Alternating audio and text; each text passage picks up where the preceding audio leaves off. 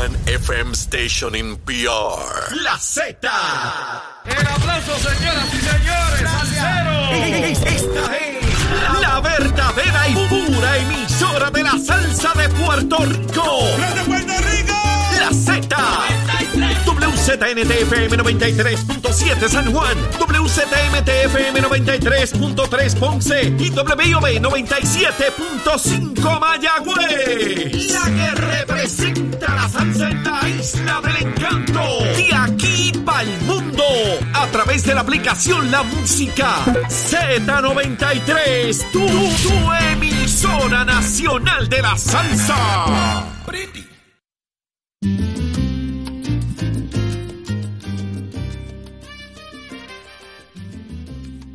¿Cómo? ¿El de quién?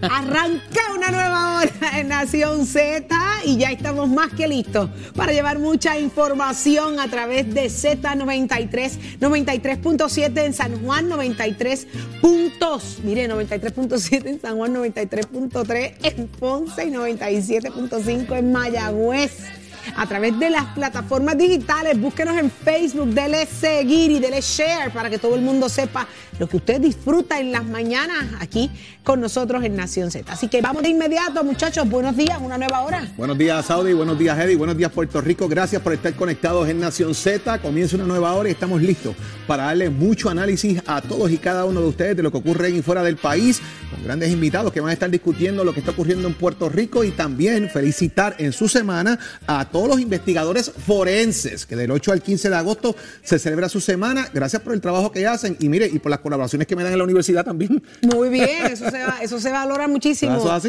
Del Estás 8 lle- al 15. Del 8 al 15. estás Pero hoy no es llevándole- De agosto. Hoy no es 3 de agosto. No, Según eso, Nicole. eso es para Nicole. según. Nicole. Pero ven acá, eh, Jorge, qué bueno que les reconoces el trabajo que hacen para, para, para, eh, para los estudiantes. Sí, Los sí, sí, Llevarlos al siempre- fin y, y conocer la realidad. A la doctora Conte, la disponibilidad es siempre brindar las oportunidades de que nuestros estudiantes puedan visitar el Instituto de Ciencias Forenses y los investigadores forenses, de Qué compartir las certificaciones y de paso de acompañarnos en el salón de clase también para Qué bien.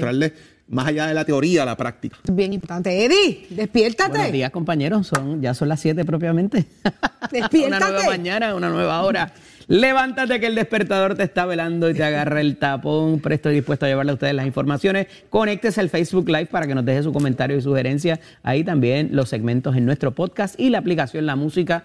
Todos los formatos para que no se pierda el análisis que hacemos desde aquí, desde Nación Z. Así mismo es. Y déjame ver, Carla Cristina, ¿está lista? Seguro que sí. Ya está lista con los titulares. Adelante, Carla. Gracias, Saudi. Buenos días para ti, para Jorge, para ti, todas las personas que nos ven y nos escuchan. Sí, Saudi, yo, I was- hay un refrán que dice, I was born ready. Ya, siempre lista. De inmediato Adelante. pasamos a los titulares. Tanto el gobernador Pedro Pierluisi como el presidente de la Universidad de Puerto Rico, Luis Ferrao, desmintieron ayer que el recinto de ciencias médicas de la universidad esté a punto de ser puesto en probatoria por la Comisión de Estados Medios de Educación Superior y aseguraron que no hay planes de privatizar la institución, contrario a lo denunciado por la ex rectora Ilka Ríos. Mientras, el primer ejecutivo dijo también ayer que insistirá ante la Junta de Control Fiscal sobre la necesidad de incrementar en algunas áreas la cantidad de personal de carrera que labora en el servicio público, grupo que ha venido reduciéndose consistentemente por al menos los pasados cinco años, un periodo durante el cual ha crecido de forma sustancial la contratación externa en el aparato estatal. Por otra parte, el negociado de energía ordenó a la Autoridad de Energía Eléctrica que junto a la Autoridad para las Alianzas Público-Privadas inicie un proceso de solicitud de propuestas para la construcción de una nueva planta de gas natural e hidrógeno en cualquier parte de la isla. Esto ante el atraso de año y medio que hay en la implementación de proyectos de energía renovable. En temas internacionales, en Estados Unidos, el presidente Joe Biden dio formalmente ayer la bienvenida a Finlandia y Suecia a la OTAN al firmar los documentos de ratificación que otorgan el respaldo formal de su país a las naciones nórdicas que se incorporan al Pacto de Defensa Mutua tras un cambio en la postura de seguridad en los países europeos a raíz de la invasión rusa a Ucrania. Para Nación Z les informó Carla Cristina. Les espero mi próxima intervención aquí en Z93. Somos du- du- du- duros en entrevistas y análisis. Nación Z. Nación Z. Por el la música y la Z.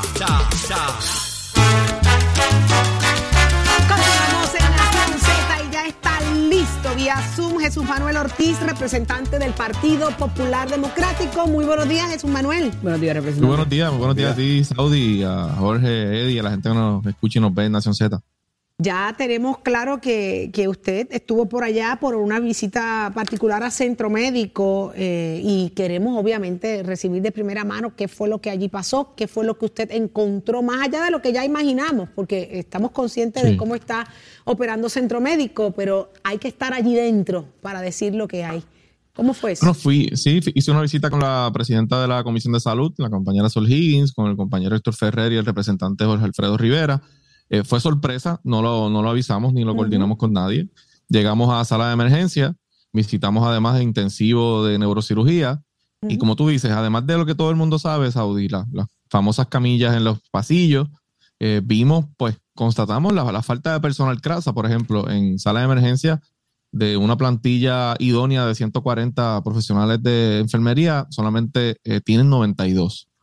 En el área de intensivo, ¿verdad? que fue uno de los asuntos que más me, más me preocupó, intensivo de neurocirugía, uh -huh. eh, vimos eh, que de 40 enfermeras que necesitan, solamente tienen 22 y de las 20 camas que tienen, solo pueden operar 10 porque no tienen el personal suficiente para operar las otras 10 camas. O sea que, que eso redunda en que se satura la sala de emergencia porque no puedes, no puedes utilizar 10 camas en intensivo de neurocirugía porque no tienes el personal. ¿Y los equipos, eh, Jesús Manuel? ¿Las máquinas equipo, de CT, todo eso está funcionando? Pues mira, eh, mira, en intensivo de neurocirugía, dos cuartos de aislamiento no tienen aire acondicionado. O sea que eh, se utilizan para pacientes de COVID, etcétera. Allí una enfermera estaba haciendo algún trabajo en uno de los cuartos y salió que parecía Ay, sí. que salía de una pista de atletismo, de, lo, de, lo, de, lo, de, la sudada que salió por el calor que hace en, eso, en esos cuartos de aislamiento. CT scan no hay en esa, en esa división de neurocirugía. Si tienes que hacer un CT scan a un paciente, tienes que bajarlo del sexto piso, pasar por el pasillo, llegar hasta ASEM y hacerle un CT scan en ASEM. Pero, pero eh, ¿por así, qué? La pregunta es por bueno, qué. Se asigna bueno, dinero, eh, hay presupuesto. Pues entonces alguien está fallando en fiscalizar a esos chavos o en usarlos de manera correcta, representante, pues que eso no tiene claro, sentido. Claro, de hecho, el, el, los cuartos de aislamiento no funcionan hace años, o sea, no es que se dañó hace un mes, ¿verdad? Eh, la, el equipo hace años no funciona. En el caso de intensivo intermedio, Jorge, habían dos enfermeras para 14 pacientes. Wow. Ese día que nosotros estuvimos allí.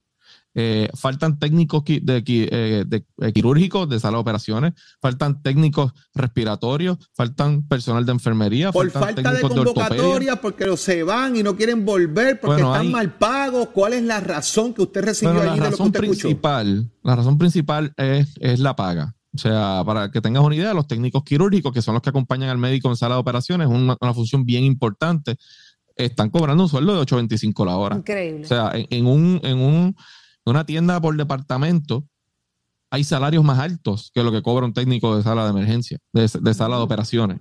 Eh, así que hay, hay, una combinación de factores, Jorge, para resumirlo, ¿verdad? Y no, no. Primero está el, el, problema de personal, de reclutamiento, que tiene que ver directamente con las condiciones de trabajo y los salarios. Segundo, hay un problema craso de infraestructura. O sea, eh, si tú fuiste al hospital universitario en la década de los 90 y vas hoy, te das cuenta que está exactamente igual. O sea, allí no ha habido eh, ¿verdad? O muy poca eh, inversión en, en, mejorar la infraestructura.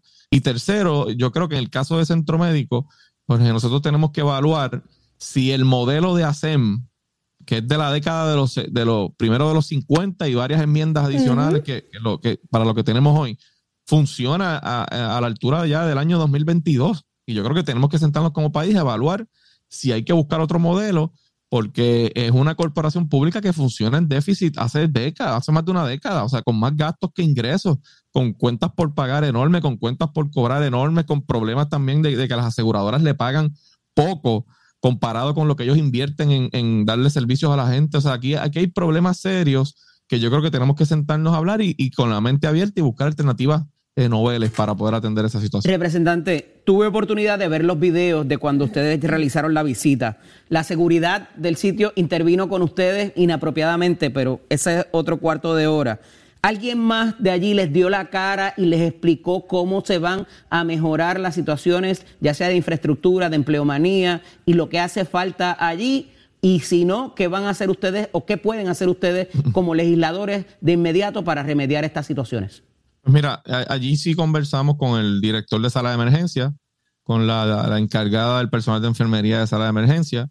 y con otros médicos que se acercaron, además de que con un neuro, un, intensivista eh, de neurocirugía que también muy amablemente eh, pues nos, nos, llevó a través de la, le pedimos si nos puede llevar a través de las facilidades, así lo hizo.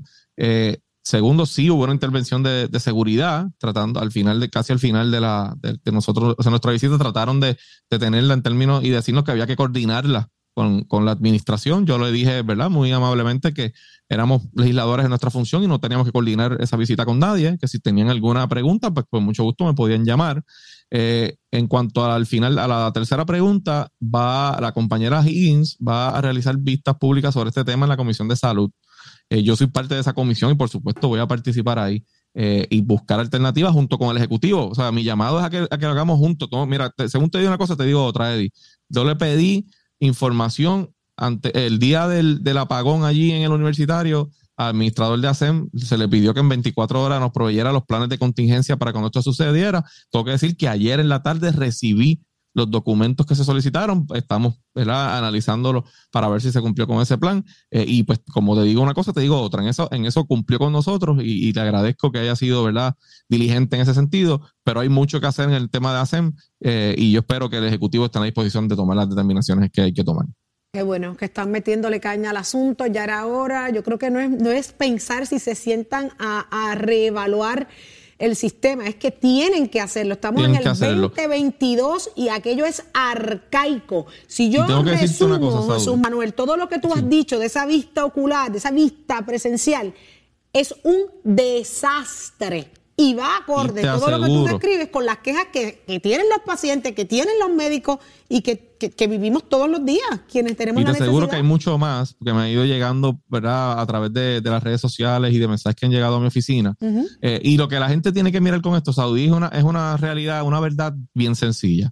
No importa si usted, el que me está escuchando hoy o me está viendo, tiene una casa en una urbanización que es verdad eh, costosa o su, casa es grande o tiene una cuenta de banco con muchos recursos o si usted tiene 25 dólares en la cuenta y vive en, una barriada o en una urbanización vieja, no importa, eso no importa. Si usted tiene un accidente grave y tiene una lesión en la cabeza o una condición, usted va a llegar a centro médico. Claro. O sea, esto no es un asunto aquí de que algunos van a vivir eso y otros no. Es que todos nosotros en una situación seria tenemos que llegar a centro médico.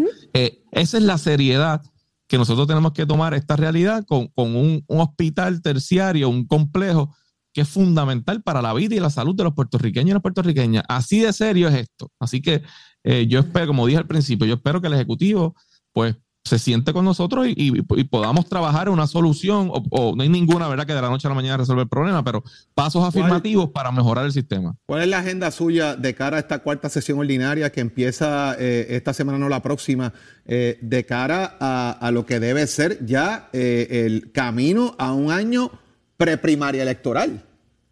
Pues mira, hay varios, asuntos que tengo pendientes en la comisión. Vamos a, impulsar ya la aprobación del proyecto de transparencia gubernamental, que es el proyecto de acceso a información, que busca que, tanto la prensa como los ciudadanos tengan acceso a la información que el gobierno produce. Eso va directamente a combatir la corrupción. Ese proyecto ya está en reglas y calendarios, cuestión de que se vaya a, votación en el hemiciclo. Segundo, vamos a adelantar el, el proyecto que busca crear la ley de ciberseguridad en el gobierno. Ya vamos a utilizar esta sesión para poder terminar de redactar esa medida, llevarla a vistas públicas y buscar la aprobación de ese proyecto. También es importante si queremos establecer un gobierno de futuro, ¿no? Con la mayor cantidad de procesos digitales.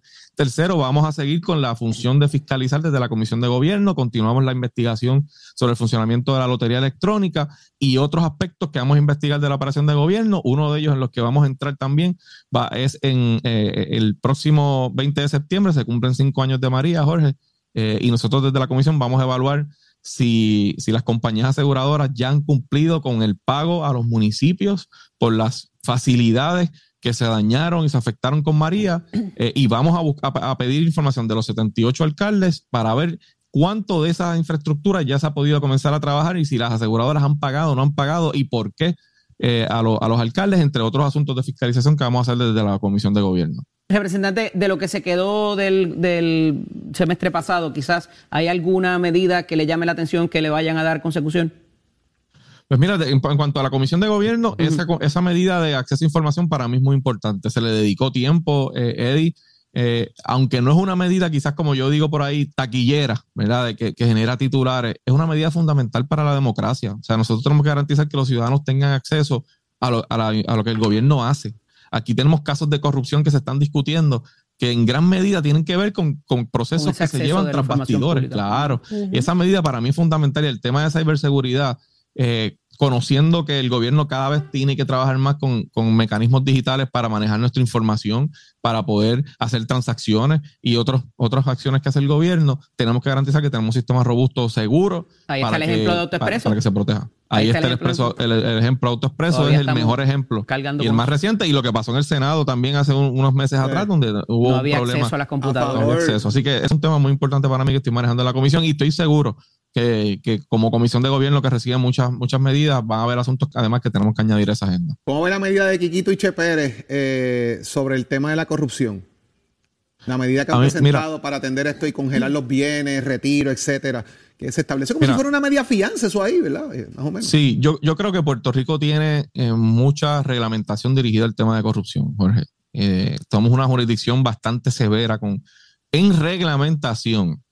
el problema aquí es la ejecución. ejecución la implementación. Es distinto. La medida a mí me parece bien. Yo creo que todo aquello que haya dirigido a que a, a, a, declararle la guerra a la persona que venga a aprovecharse de su gestión en el gobierno tendrá mi apoyo siempre.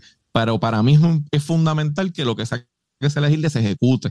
Eh, y en eso tenemos que trabajar eh, mucho más.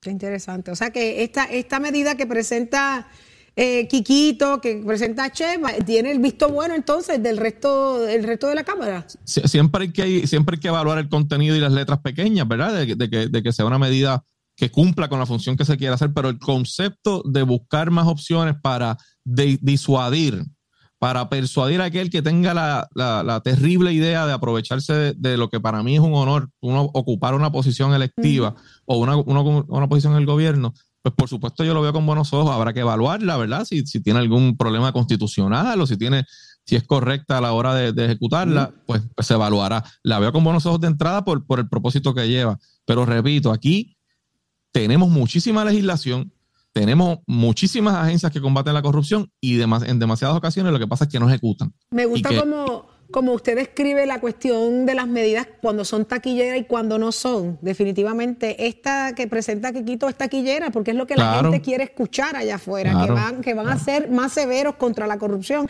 Que... Y yo creo que, y yo creo que se entiende, Saudi, o sea, uh -huh. aquí to, ya, estamos cansados de esto de levantarnos y, y ver funcionarios públicos arrestados es y horrible. ver, es verdad, es, es, terrible no solamente porque le hace daño al país, esa es la, esa es la más obvia, pero es que le hace daño al servicio público, a, a gente que, por ejemplo, como yo, que a mí me gusta el servicio público, uh -huh. que considero un honor el poder ser electo por la gente, esto le hace daño a esas personas que quieren venir a servir, porque le, lamentablemente todos caemos bajo la misma evaluación. Bajo la misma, y, los mismos señales. Y la misma desconfianza. Correcto. Eso genera desconfianza en la gente. Y por supuesto, esa como yo lo llamo, la guerra contra la corrupción, no puede tener tregua y no puede tener paños tibios. Hay que seguir esa batalla hasta que logremos sacar y erradicar a toda esa gente que, que viene a aprovecharse al servicio público. Interesante, muchísimas gracias Jesús Manuel. Gracias Tenemos pendiente la vista, la visita que usted está, hizo también para, para el Departamento de, de Corrección. Eh, con sí. el asunto de las cámaras, me llama mucho la atención eso, si ya se arreglaron las cámaras en las cárceles, si ya sí. eh, entre, llegaron, porque supuestamente había una espera ahí de subasta. Eh, Por supuesto, de hecho, y aprovecho, Saudi, uh -huh. eh, para decirle a todos esos oficiales de corrección que están pendientes del proyecto del Senado 459 que uh -huh. eh, aprueba un aumento salarial para los oficiales de corrección no ha llegado aún a la Fortaleza. Desde la información que recopilé en el día de ayer, todavía no ha salido de la legislatura Fortaleza, debe llegar en los próximos días. Una vez llegue, el gobernador tiene el periodo, ¿verdad? Conocido ya de los 10 días para, para vetar la medida o para firmar la medida eh, y sabremos cuál va a ser la acción del gobernador y yo le exhorto a que firme esa medida, que es una medida que le hace justicia a los oficiales de corrección. Oye, María, qué bueno. Ellos que nos escuchan todos los días, Jorge, ahí mm, están los muchachos pendientes y las muchachas allá en corrección. Así que muchísimas gracias, gracias eh, Jesús Manuel, por ponernos al tanto de todos los detalles. Interesante, mire, punto Buen por día. punto. Eh, clarito el, el, el, el, mensaje, así que... Los planteamientos constitucionales o no de la medida de Quiquito, creo uh -huh. que va a ser el tope del iceberg en el análisis, uh -huh. ¿verdad? Hasta dónde eso puede llegar. Uh -huh. eh, la loabilidad, ¿verdad? Lo loable la medida en que uh -huh. vamos a atender esto, problema, pero ¿cuáles son las garras constitucionales? que Yo puedo hacer eso. O no puedo, ¿verdad? Yo creo que eso, eh, Fíjate, licenciado. más allá de, de que lo puedas hacer o no, se puede hacer, de que se puede hacer, se puede hacer, porque eh, la persona puede responder con sus bienes actuales o futuros, ¿verdad? Eh, eh, sobre la multa o la, la pena de restitución que se le imponga. Pero me parece que limitarlo al funcionario público solamente y no al funcionario privado que en muchas de estas instancias sale por la puerta por la puerta ancha o por una puerta más ancha que el Que funcionario en muchas público. ocasiones quien lo origina también. Es claro, claro, tenemos que partir de ahí. Entonces, eh, eh, tú sabes, eh, toma dos personas o más de, de una sola persona eh, para llegar a estos esquemas que hemos visto recientemente. Y me parece que esa medida punitiva exclusivamente eh, para el que sea el funcionario público debería eh, imponerse también al privado y que responda con sus bienes futuros. Ah, no le puedes, eh, no hay una pensión y no hay un emolumento eh, público que puedas pero siempre tienes un embargo que puedes hacer sobre las propiedades, sobre otros bienes que puedes hacer. O sea que si se va a hacer para el funcionario público, que se haga Que también para el al, funcionario privado. al, al Claro. servidor, el, el servidor Y privado. no me parece que, ofrece sea así la letra del proyecto, pero se lo Que recomendaremos eso, a, eso a es los una, enmienda que se puede hacer y mejorar. De acuerdo. No está escrito en piedra. Pero no se preocupen porque él va a estar con nosotros y, y- y Quiquito va a estar con nosotros y sería genial hablarle de eso y proponerlo también y que salga desde acá. piedra. ¿Hasta dónde, verdad? La constitucionalidad, la cosa. Es como una media fianza, porque si, si, si, si, está- si sales acusa- en la acusación, te los retengo. Si sales bien, te los devuelvo. O sea, es una cosa de lo más interesante como se ha planteado. Sí. Claro. Interesante. A mí, mira, que, que le quiten todo. El mecanismo de, que no de que restitución está, es una de las penas que se impone. O sea, esto no es algo nuevo, es como tú garantizas que se dé esa restitución y que no sea pagando tres pesos al mes por aquí para el, para el resto de los Y 50 que se años. acaben los paños tibios, que se acaben los paños tibios, que si usted falló, que fue parte del caso de Eduardo Cintrón, que él, hizo- él tuvo una restitución que pensaba en algún momento que se iba a trabajar en el aspecto de su pena, de que eso iba a suavizar Bueno, allí el la, tema la la negociación que se restitución hicieron. fue voluntaria. Voluntaria. Él devolvió el dinero Ajá. pensando que eso le iba, Le iba a ayudar. a ayudar, eh, y como quiera, pues vimos la sentencia que se le impuso con cárcel eh, y no necesariamente de asistencia suspendida o con monitoreo electrónico o eh, en su hogar, ¿verdad? Eh, así que, pero eh, dicen que donde duele es en el bolsillo, Saudi, y más que ya tú no vas a tener la misma capacidad para generar ingresos. Entonces, con los ingresos limitados y también perder la pensión, o sea, es, es un efecto disuasivo, más que nada, Sí. para el que, Genial. para el que pretenda delinquir. El que lo intente lo tiene que pensar. Porque Sepa que vas a sabe perder que- eso también. Sabe que, que se va a quedar en la nopla. Así que cuando salga, no tiene los chavitos guardados. Ese es el tema. Correcto. Eso es, eso es. Ese Y el tema. país está feliz porque se le devuelve al país lo que le pertenece. Pero ya está listo Tato Hernández. Vamos a ver qué tiene Tato Hernández ahora. Buenas tardes. Bueno, buenas tardes. sí. Buenas tardes, mira para allá. Buenas tardes. Yo en el 1922, ella en la tarde, Re- Nicole en el re- 3 de esto, agosto. es el no va 3 de agosto de 1980 a las 7 de la tarde. Mira, buenas Yo cuando tardes. salga de aquí voy a llamar a Cristóbal y le voy a decir que hay que hacer un análisis en el panel. Uno está en los 1900 y la otra está de tarde. Y Nicole Ay, está en el mi 3 de agosto, en la semana Así pasada. es. Ya tú sabes cómo es. Bueno, mira el carrito que le hice aquí a Titi Saudi eje, para mío. que corra, para que corra en mi team para este 14 de Eso. agosto allá en Junco. Ese va con mi nombre. Muy bien. Dice Saudi, da Saudi Nación Z. Ahí Mírenlo está, ahí, qué ahí bonito. está. Con mi loguito y todo, un. Alfa Romeo, mire qué lindo ahí de caché Sí, para ti con Alfa sus gomitas hechas y todo. Échale Así agua para que sé. se convierta en uno de verdad. Y me lo estaciones aquí al frente, un Alfa Romeo, imagínate. No se ocupe que Cristóbal va a bregar con eso. Algún día. Algún día. Bueno, vámonos con los deportes, que hay una cosa interesante a nivel del tenis de mesa. Tenemos un jovencito que se llama Enrique Josué Río, que tu papá corre carros de carrera. Ese muchachito es el campeón mundial a nivel del sub-13. Está jugando en un nuevo torneo, mírenlo ahí en pantalla, en un nuevo torneo de esa categoría sub-13 a nivel mundial. Óigame, y vuelve y gana y ha arrasado todos esos eventos que ha estado participando en la categoría sub-13. Ahora estaban en Suecia. Se ganó en la final al japonés. 13-11, 11-7 y 12-10. Así que hay que estar pendiente a ese jovencito porque eso va a ser una de nuestras raquetas mundialistas y de acá a par de Olimpiadas más lo vamos a tener ahí porque la verdad que juega, pero es increíblemente. Yo había enviado a producción un videito y no sé si se pudo subir porque era un video completo y estaba muy cargado y fuerte, pero la verdad que este muchacho tiene unas habilidades increíble en el tenis de mesa y tan solo con 13 años Puerto Rico en esa disciplina se ha destacado muy bien. Ya ustedes saben que han actuado Adriana Díaz, sus hermanas, Brian Afanador. Mira, ahí lo tenemos. El de la camisa azul con verde que está ahí, el más pequeño, ese es el de Puerto Rico. Miren la habilidad que tiene ese chamaquito y la defensa también que tiene. Dios lo bendiga, esa habilidad que tiene, compitiendo a nivel mundial con los mejores del mundo y eres el campeón en esa categoría sub 13. Así que Dios me lo bendiga y sigue echando siempre para adelante. Usted se entera aquí en Nación Z, donde nace la noticia deportiva. Y que tengan buen día. Achero, give it. Y está con nosotros, oígame, como todos los miércoles, el licenciado Jorge Molina, que vamos a hablar de aspectos legales. Licenciado, buenos días. Buenos días, Jorge. Buenos días a todos. Bueno, tenerlo acá con nosotros, licenciado.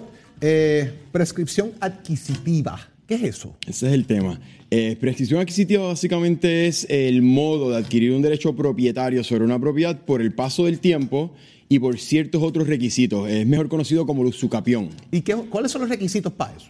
Uno tiene que poseer una propiedad, un terreno en concepto de dueño. Tiene que poseer ese terreno o de buena o de mala. Estás, estás con el habla música y Z93 en Nación Z. Ya estamos listos y también está siempre listo con nosotros el licenciado Leo Aldrich. Así que muy buenos días, licenciado. Buenos días, Leo. Buenos días, Buenos días, Leo. para ti, para Jorge, para Eddie, para toda esa gente que nos escucha por Nación Z. Siempre es un placer. Gracias por estar con nosotros. Me, me encanta el tema que vamos a estar tocando porque ha llamado muchísimo la atención lo que ocurrió con Donald Trump y hay que establecer la diferencia entre lo que es un or- una orden de registro versus una orden de allanamiento. Eh, hay demasiada diferencia entre, entre ambas cosas, licenciado. Pues mira, lo que se ha emitido contra el presidente Donald Trump es una orden de registro y allanamiento y son muy específicas, van contra algo muy específico, no puede ser lo que se llama comúnmente una expedición de pesca. Ayer Eddie estaba comentando que parecía todo indicar, según los reportes de prensa, que estaban centradas las autoridades federales en el asunto de documentos, documentos de- clasificados como confidenciales o top secret o ¿verdad? De, diferentes denominaciones, pero clasificados de manera confidencial y que él, el presidente, presuntamente se había llevado a su residencia privada en Florida y no había entregado a los archivos nacionales. Eh, eso podría parecer pecata minuta dentro de todo lo que se alega que, ¿verdad? Incluyendo la, el intento de golpe de Estado, los negocios turbios, pero recordemos que hay un historial amplio en los anales de la historia de, de la justicia criminal estadounidense. Por ejemplo, Al Capón, después de todo lo que se alega que hizo, lo por donde lo cogieron fue por el, los alegados alegadas violaciones al IRS.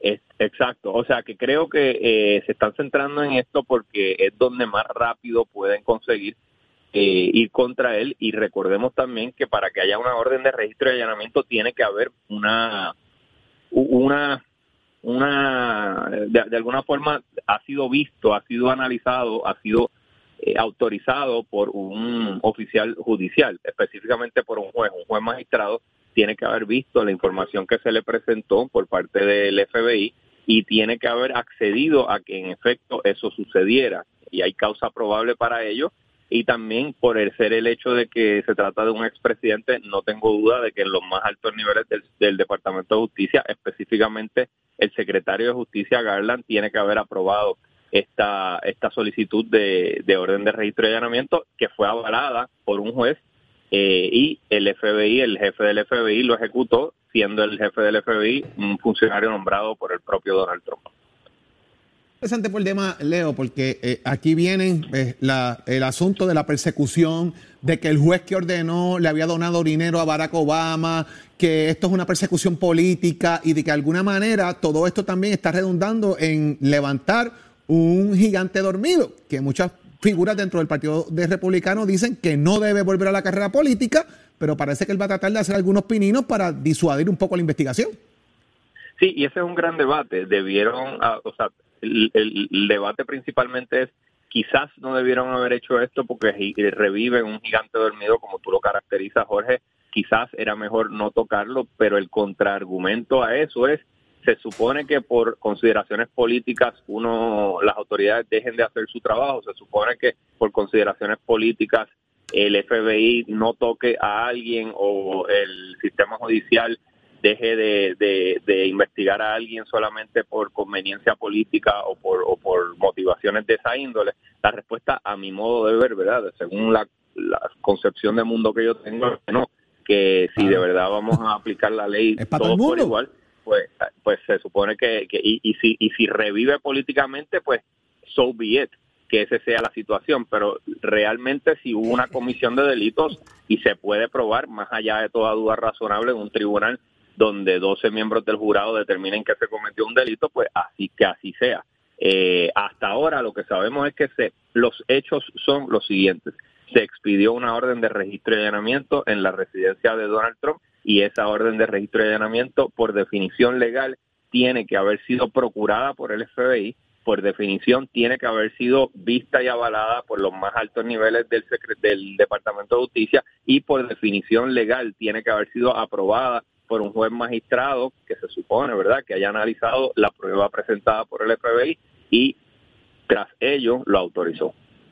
Interesante por demás y la mar de interesante, Leo, porque ayer él reclama donaciones para eh, un poco eh, eh, trabajar el asunto de este allanamiento. Y llama mucho la atención porque siempre se ha percibido como una persona que no tiene necesidad económica para enfrentar nada. ¿Estaríamos ante otro panorama distinto a lo que hemos conocido en cuanto a Donald Trump?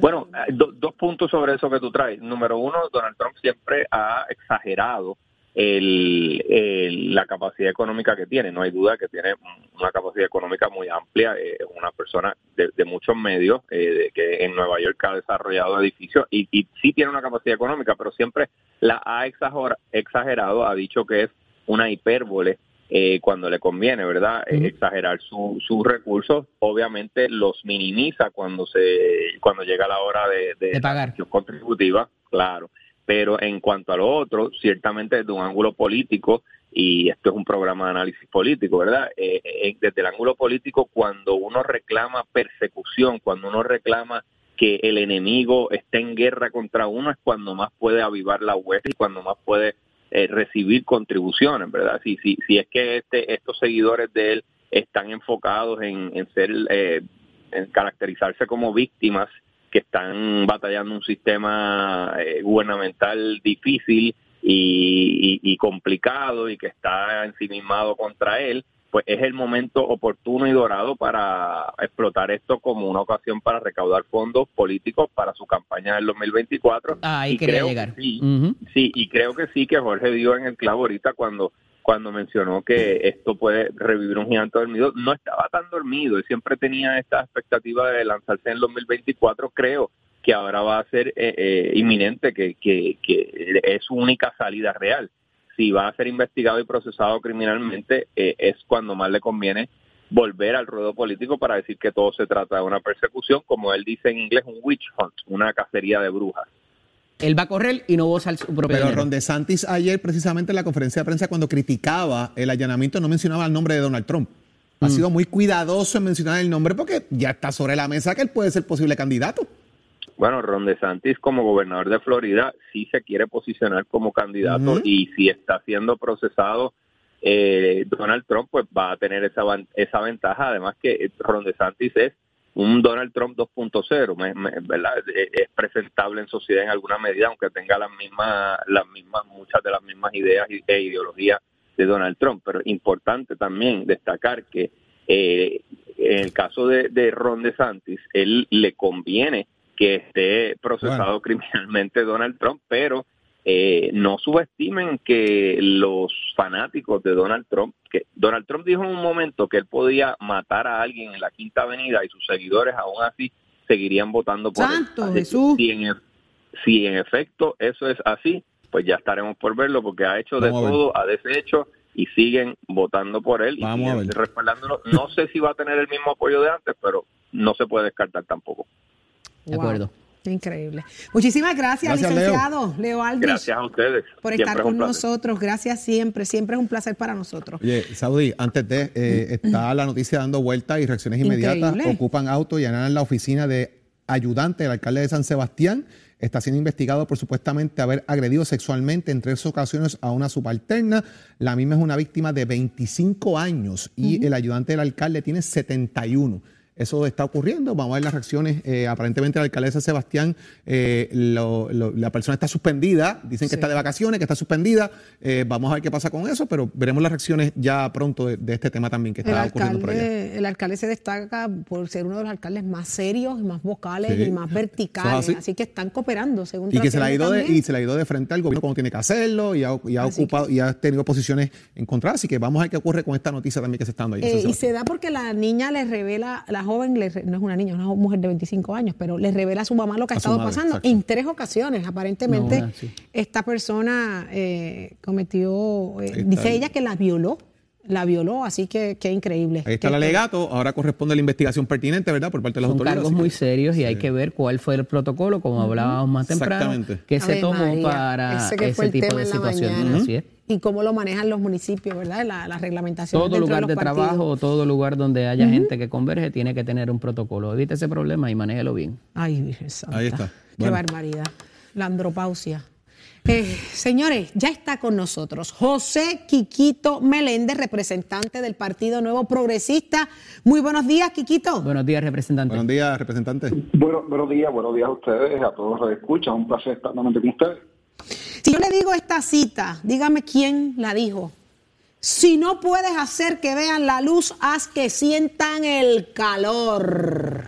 A uno de mis presidentes favoritos, si no el favorito, eh, Ronald Reagan. Con esta cita envían ustedes eh, la noticia de que se está trabajando un- una medida que es implacable.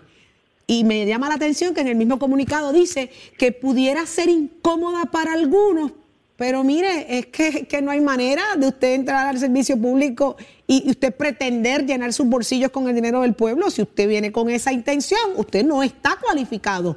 Eh, eh, están fuertes, se han quejado algunos, ya gritaron. Pues mira, este, la, la reacción hasta el momento al proyecto de los compañeros eh, ha sido, para mí te tengo que decir, estoy bien complacido porque he recibido llamadas de, de representantes, no solamente de mi partido, sino también de la oposición política, Qué bueno. eh, buscando precisamente eh, unirse como coautores al proyecto y creo que creo que es lo correcto y por eso yo les hice un llamado ayer y, y- y lo repito ahora, ¿verdad? A todos los compañeros que esto no se puede mirar, de, la lucha contra la corrupción no puede mirarse desde la perspectiva de un partido político. Esto es un asunto que tenemos que atender como puertorriqueños y si realmente estamos comprometidos, ¿verdad? O- y tenemos algún interés en parar esto, oye, en el mejor de los mundos cosas como esta que estamos proponiendo, pues no deberían pasar porque no las hay casi básicamente en ninguna jurisdicción. Pero tenemos un problema. ¿Sabes? Es la verdad. Uno no podemos tapar el cielo con la mano. Y hay que buscar la forma de apretar las tuercas para parar este, asu- este sangrado. Aquí hay un montón de gente cogiendo chavos. Y, oye, todo, ah, yo estoy seguro que ustedes han estado, bueno, hemos, hemos discutido muchas veces, pero fuera del aire, este, cuando ustedes van por la calle, la gente les, les, les comenta lo que está pasando. Oye, ¿qué pasa? ¿Por qué está pasando esto? Pero ¿cómo es posible? Y el Porque problema es que generalizan, es que generalizan, Quiquito, todos son iguales, todos roban, eh, y ahora con esta medida que pretende eh, el embargo de bienes, la congelación de beneficios marginales y de retiro, la prohibición de contratación permanente y prohibición de ocupar cargos públicos, eh, y un montón de cosas más, esto, esto afinca a todo el mundo. Ahí, oye, esto es importante que la gente entienda. Esto no busca penalizar al funcionario público honesto. No, no. eh, Ese no- ese que no se preocupe. Ese no tiene ningún problema porque esto no lo va a afectar al que le va malo y al que le causa, este, ¿cómo se dice, verdad? Malestar estomacal, vamos a poner esa forma, ¿verdad? Es, a- es al que sabemos que está traqueteando. Claro. Ese es el que tiene que preocuparse con este proyecto. Y yo creo que este, el- estoy bien complacido, ¿verdad? Porque lo que estoy recibiendo es que hay mucho interés, no solamente de los compañeros, sino también de los medios de comunicación, porque es Claro. importante decirlo. Sin, sin, el, sin el apoyo de los medios de comunicación, no hay forma de mover una, medida tan agresiva como esta, porque de ordinario, yo sé que hay gente que dice, caramba, sí, hay que hacer algo, pero eso, como que está muy fuerte. Pero ven acá, ¿sabes? No está fuerte de levantarse de vez en cuando ya, casi pa- con espacios de semana, eh, con un arresto nuevo, este, o que hay un señalamiento adicional, o, o peor aún, estos, estos sujetos que son empresarios, ¿verdad? Que tienen su, su empresa y se pasan sobornando políticos o personal en, el, en el gobierno, este, que, que, entonces lo que hacen es que cumplen un par de meses, ah, no, entonces, pues, pues mira, cambian la corporación y siguen con el gobierno. Pues no, no puede ser. representante, pero en esa línea, que era una duda que me surgía más temprano, en estos últimos esquemas que hemos visto, hay un empresario que parece salir por la puerta ancha y que esta medida va encaminada como una penalidad adicional a la pena de restitución que ya existe en nuestro ordenamiento jurídico de restituir lo, que se lo, mal habido, pero aquí parecería que esta penalidad es estrictamente para el funcionario público y no necesariamente para ese empresario o figura de privado que también delinque o que muchas veces diseña el esquema. Pues, pues mira, la, realidad del caso es que son dos vías. Número uno, sí hay unas provisiones fuertes y unas este, posiciones fuertes contra el funcionario público, pero también las hay contra el contratista. De hecho, Sí, por ejemplo, y todos sabemos, ¿verdad?, que hemos visto últimamente con respecto a que se declara culpable. En ese caso en particular, una corporación donde uno de sus socios se declare culpable de cargo de corrupción o tenga, ¿verdad?, de un envolvimiento en asunto de corrupción, no puede participar esa, esa corporación ni el individuo eh, en ninguna aclaración futura. Sin embargo, y esta parte es importante, ninguno de sus socios tampoco. Porque tú sabes, ¿verdad? Y estoy seguro que lo recuerdas, que los miembros de una corporación, los socios, ¿verdad? los directores, tienen un deber de fiducia para que para garantizar que esa corporación está cumpliendo con las leyes de Puerto Rico los Estados Unidos. Si no cumplió esa, pues mira, y no hicieron nada para buscar la forma de, de detener eso, pues la verdad del caso es que sabes que tampoco van a poder Pero ese empresario no se expone a perder sus beneficios, su retiro y demás cosas. ¿Por qué no embargarle quizás las eh, propiedades o lo que pueda tener para cumplir y hacer cumplir como se le va a hacer a ese funcionario público? Estoy, estoy de acuerdo contigo. Lo que pasa es que ya hay un proyecto radicado eh, por otro compañero legislador, creo que es una compañera legisladora del Senado, que va precisamente en esa dirección de buscar el asunto de la restitución. Yo no, no, quiero, no quiero que se vea que estoy tratando de buscar la forma de, montarme eh, y de quitarle una idea a un compañero. No, yo no voy a hacer eso, pero sí sé que ya hay corriendo legislación que va por ese camino que tú mencionas, porque creo que es importante que se, eh, no solamente se le prohíba volver a contratar, sino que tenga un costo, porque la realidad del caso es que tú, yo sé a lo que te refieres, estos, estos individuos se robaron este pues, dieron unos sobornos grandes y consiguieron contratos de varios millones de dólares, cumplen, qué sé yo, 24, 48 meses y regresan a sus mansiones, con sus carros, con su, y con los chavitos que se... a disfrutarse de lo, que Algunos todavía no han empezado a cumplir y parece que ya están tratando de volver. Representante José Enrique Quiquito Meléndez. Aquí me parece que hay dos asuntos elementales, fundamentales en todo esto. ¿Cuántas personas han cumplido, salen y tienen sus bienes allí intocados, listos, pueden hacer lo que te dé la gana, pero lo que ocurre es que parece que es falta de fiscalización y de ejecución. Hace un rato el representante Jesús Manuel Ortiz decía que hay mucho asunto legislado y concurre que su legislación es buena, que hay que mirarla para atenderla, pero que aquí falta mucha, mucha implementación, o sea, falta ejecución, falta fiscalización de que las leyes que están en función eh, tengan cumplimiento, que no hay nadie haciendo eso y que muchas veces fallamos en eso que, a veces hay legislación buena y legislación mala, pero que tenemos que ser más enfáticos en cumplir lo que existe. ¿Está de acuerdo usted que hace falta cumplir más?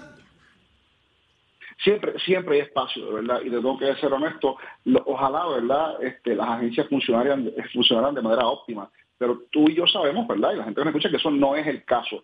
Por lo tanto, este, sí hay que buscar la forma de fiscalizar. De hecho, ¿Cuál es el problema con la fiscalización típico, verdad? Y esto, ¿verdad? Podemos hablar de muchas razones, pero típicamente es la falta de personal. Falta de personal significa falta de recursos económicos.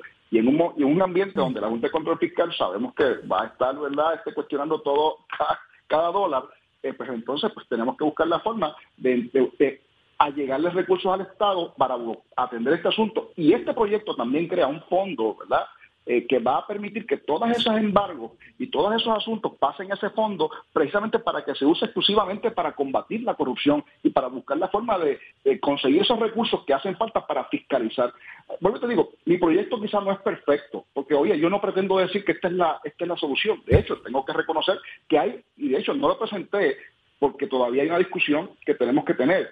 Pero el propósito de la radicación de este proyecto es que podamos hacer lo que estamos haciendo aquí, que discutamos cuáles son alternativas que son agresivas para atender esto. Vamos a acabar, vamos a acabar el scratch my back so I can scratch yours back. Exacto, pero oye, por ejemplo, una medida que me parece a mí que es importante que discutamos. ¿Debe el FEI este, radicar cargos en jurisdicción original, primaria? ¿Por qué tenemos que esperar a que cuando se hace un referido a justicia, se hace un referido a justicia para que justicia investigue, verifique y después haga un referido a justicia, un referido al FEI para que el FEI vuelva, investigue, para que entonces decidan? ¿Por qué no podemos ir directamente donde una agencia que, que pueda radicar, investigar y radicar rápido? ¿Por qué no puede pasar eso? Sea, Bueno, pero esa agencia no puede ser, poder. esa agencia, el personal de esa agencia no puede ser nombrado por el gobierno de turno ni por, ni por, porque imagínese usted la pelea que llevamos siempre, la- los cabros velando las lechugas, ¿verdad? Y eso es lo que tenemos que evitar. Pero lo que sí, una pregunta y se me ocurre, ¿verdad? Este mismo, este tipo de medidas, ¿por qué los partidos políticos como institución también lo implementan dentro de, su, de, su- de sus partidos para que cuando usted como, como, como político de esa, de, de- de esa, de ese partido falla, usted tenga consecuencias también y defienda la honra del, del partido? Los partidos lo que hacen es que lo descalifican, no lo dejan correr, lo sacan ya, de la papeleta. Y eso existe, by the way. Bueno, pero después los ves por otro lado, corriendo por otro lado, los ves de, de, de secretarios de, de, de agencia. O apoyando lo a terceras personas. Bueno, pues lo eso- ves apoyando pero ya a eso son- terceras. pero el- la herramienta inmediata es Ah, de bueno. decirte, no puedes estar en la papeleta, estás fuera de la papeleta y no puedes correr. Ajá. Ah, que tiene que haber otras consecuencias en el gobierno, esos son otros 20 pesos. Deberían también, Quiquito, que lo aprenden, que lo implementen también dentro de los partidos políticos. Lo, lo que pasa es que los partidos políticos, y esta parte, ¿verdad? Yo sé que a veces es, es un poquito más complicado, ¿verdad? Pero los partidos no son necesariamente, ¿verdad? Organizaciones que puedan controlar el gobierno, no, no lo pueden hacer. Sin embargo, este, o sea, si una persona, si el PNP, puede- el PNP puede, o el partido, el partido político puede poner este, iniciativas como esta en su plataforma de gobierno, compromete a todos sus funcionarios, los hace firmar todos los documentos posibles, pero al final del día, cuando esos funcionarios ya están en funciones, es la ley la que se supone que los, Exactamente. Eh, los, los, los- los- Claro, pueda- Lo que pasa es que cuando regresa, cuando regresa la candidatura eventualmente a una reelección, el partido lo descalifica y no puede correr. Ya eso pasa, Esa ya es eso la- pero- ocurre. Pero, esa es la única, la única solución que tiene un partido, es esperar a ese momento de la ¿Eh? radicación para entonces este, no cualificarlo o buscar la forma de... de- de Porque lo, lo puedes sacar, lo puedes sacar de los consejos, de la junta, de los directorios, de toda esa cosa, y pero- eso es pero- una pero de su consecuencia. política no necesariamente, no tiene poder, el partido no tiene poder para hacerlo, de sacarlo de, de- de su cargo público. No, claro que no. Pero como institución puede limpiar la casa, puede Oh, decir, que sí, claro puede sí. decir, usted sabe que usted fue electo, usted le falló, usted no representa a mi partido. De aquí en adelante usted perdió toda oportunidad. Los Y- partidos tienen que hacer mucho más para poder Claro, entonces atender situación. Todos los partidos. Yo creo que es importante que eso se, se, se atienda adecuadamente. La Oye, medida, la medida en gran parte, yo sé que ustedes pretenden con esto ganarse, recuperar la confianza del pueblo sobre lo que son los políticos en el país. Así que, que no podemos perder la perspectiva que, que cuando llegan allí van bajo una insignia y el pueblo los elige bajo una insignia. Así que la- el, el orden empieza en la casa, debe empezar de- desde la insignia que representan. Me encanta la medida. ti- Tire para adelante, meta mano, que se sigan uniendo más. ¿Quiénes van a ser coautores? ¿Qué otros partidos han levantado la mano y han dicho, yo quiero estar ahí, Quiquito? Pues mira, tengo que confesarte, sin entrar en el detalle, porque no puedo anunciar, ¿verdad?, que ellos se van a unir, pero tengo que decirte ¿Por que qué no? ¿Por qué no? ¿Por qué no? ¿Por qué no? Porque no lo han firmado todavía, de verdad, este, y no me atrevo, tú sabes, este... Que de momento se le bajen de bo- del bote, por decirlo Eso- públicamente. Eso puede pasar, ¿verdad? Sí, y no quiero, tú sabes, Ay, al pueblo le encantaría saber quién Yo es, pensaría ¿no? que la fila para ser coautor de ese proyecto fuera como para de vacunarse Sí. cuando salió la, lo del COVID. Ojalá, ojalá. pueda- Es una medida taquillera, es una medida taquillera. Así que, Quiquito, de verdad, enhorabuena. No solamente, una vez más, es importante, Saudi menciona a los políticos, todas las entidades gubernamentales, Y la todos de funcionarios gubernamentales, Claro no solamente sí. políticos, Es- para importante, eh, hacer ¿verdad? hincapié en ese tema y, disua- y, y obviamente establecer el punto de Saudi, políticos, sí, sí, chévere, los políticos son los electos, los jefes de agencia, Sí, pero- secretarios, esto pero- es al gobierno importante, entero. Eso que, ese punto que trae Jorge me parece que es importante porque esta legislación no solamente le aplica al gobernador, los legisladores y los alcaldes, ahí se van jueces, ahí se van fiscales, ahí se van jefes de agencia, hay, hay todo funcionario que esté investido del poder del Estado, ¿verdad? Que pueda, este, obviamente, eh, establecer política pública, ese funcionario está, pues, le, le aplicaría esta. Representante, y cuidado si llevarlo hasta el segundo grado de afinidad por lo menos, porque también pudiera venir la, el- el- el- la influencia por otro lado cercano. Oh, sí, oh, sí, eso, eso puede pasar. Este, pero vuelvo y te digo, yo creo que eso es parte de la discusión que tenemos que tener y si hay que hacerle cambios para este, mejorar la legislación, estoy totalmente... No te escrito en piedra, que es lo importante.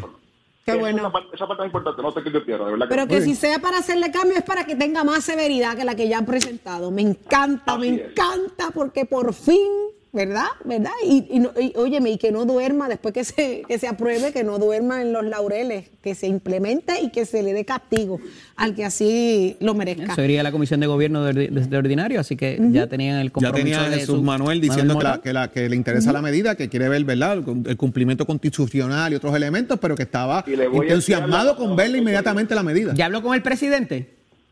Le voy, a, le voy a enviar la medida a Jesús Manuel. No he tenido la oportunidad de hablar con el presidente de la Cámara, pero eso está en, en agenda para poder hacerlo en esto, eh, durante el Muy día bien. de hoy y quizás mañana. Muy bien. Gracias, día, mil. Quiquito. Quiquito, gracias mil. abrazo. Enhorabuena, esta es su casa, siempre. ¿Y quién está listo? ¿Ya está listo? Está por ahí, ¿Dónde está? Está sentado. ¿Dónde está? Él está, él está ready. Llegó con refranes. Hay Llegó con refranes. hay cañaveral para quemar hoy. Llegó con refranes. ¿Queda algo? Quedé afectada con lo del guineo. ¿Dónde está el guineo? Ah, pues terminó con el cañaveral y ahora va el platanal. El platanal. Sí. Buen día, buen La día. bananera. ¿Qué pasa, Leo Díaz? Saludos, Saudi, Jorge, Eddie, a todos los amigos televidentes y radio escucha. Un placer. Mira. Los escucho a ustedes con esa discusión Ajá.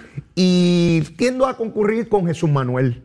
¿Por qué? Miren, Maritere González, ex legisladora del Partido Popular, le dieron trabajo en Arecibo en contra de la ley, convicta por corrupción. Oscar Santamaría, que ha dibujado el esquema más asqueroso en los últimos años del PNP, metido en la primaria de Sidra el domingo. Mire, es que a la pena de muerte casi hay que traer aquí con estos condenados corruptos. ¿Cómo un rayo? Yo- y, la medida de Quiquito es tremenda, espero tenerlo mañana en mi programa, seguro que sí. Pero uno se pregunta la voluntad para bregar con estos asuntos. Un alcalde contrata a un corrupto y no pasa nada. Y en Puerto Rico no pasa nada y no hay titulares. Oscar Santamaría con ese esquema, media docena de, o más de una docena de alcaldes todavía corruptos por ahí. Y Oscar Santamaría metido en una primaria como si nada. Óiganme, ¿qué más tenemos que hacer? Díganme, díganme. Podemos llenar todos los libros de leyes y leyes y leyes. Voluntad, voluntad, voluntad. Esa es la palabra. Esa es la Y palabra. vengo a quemar el cañaveral. No importa cómo se llame. Y siempre con besitos en el cutis porque no es personal. Esa es la mejor parte. ¿Ok? El disclaimer, el disclaimer, el disclaimer. El Sí, disclaimer. sí, sí, seguro que sí. Lo Esa quiero, lo quiero. Mira, pero ven acá, Leo, no me quiero ir hasta que. ¿Qué pasa? ¿Qué Los fue? bomberos por el Esa es la cañaveral. llorona. Mire, mire, vamos a encenderlo ¿Mataron rápido. a alguien más? Yo dije, ay, Dios mío, se llevaron a alguien. Leo, dime lo del guineo tú, que a ti te Bueno, queda porque bonito tú- y tú ustedes me preguntan con que cómo sonrisa. estoy y yo le digo que como el guineo, me preguntan que cómo eso. Pues como el guineo, engordando para morir pelado, porque por más que naveguemos, esto se acaba en algún momento, ¿sabes? Pero mire, ahora empieza Nación Z Nacional, no se vayan. Muchísimas gracias. Será entonces hasta mañana a las 6 de la mañana, Nación Z, Jorge Suárez, ¿Eh? Eddie López, Carla Cristina, Achero, Tato Hernández y Saudi Rivera, esta 2022. servidora. Listos para ustedes hasta mañana. El Cuídense. en el Buen día. 2022. En el 2022.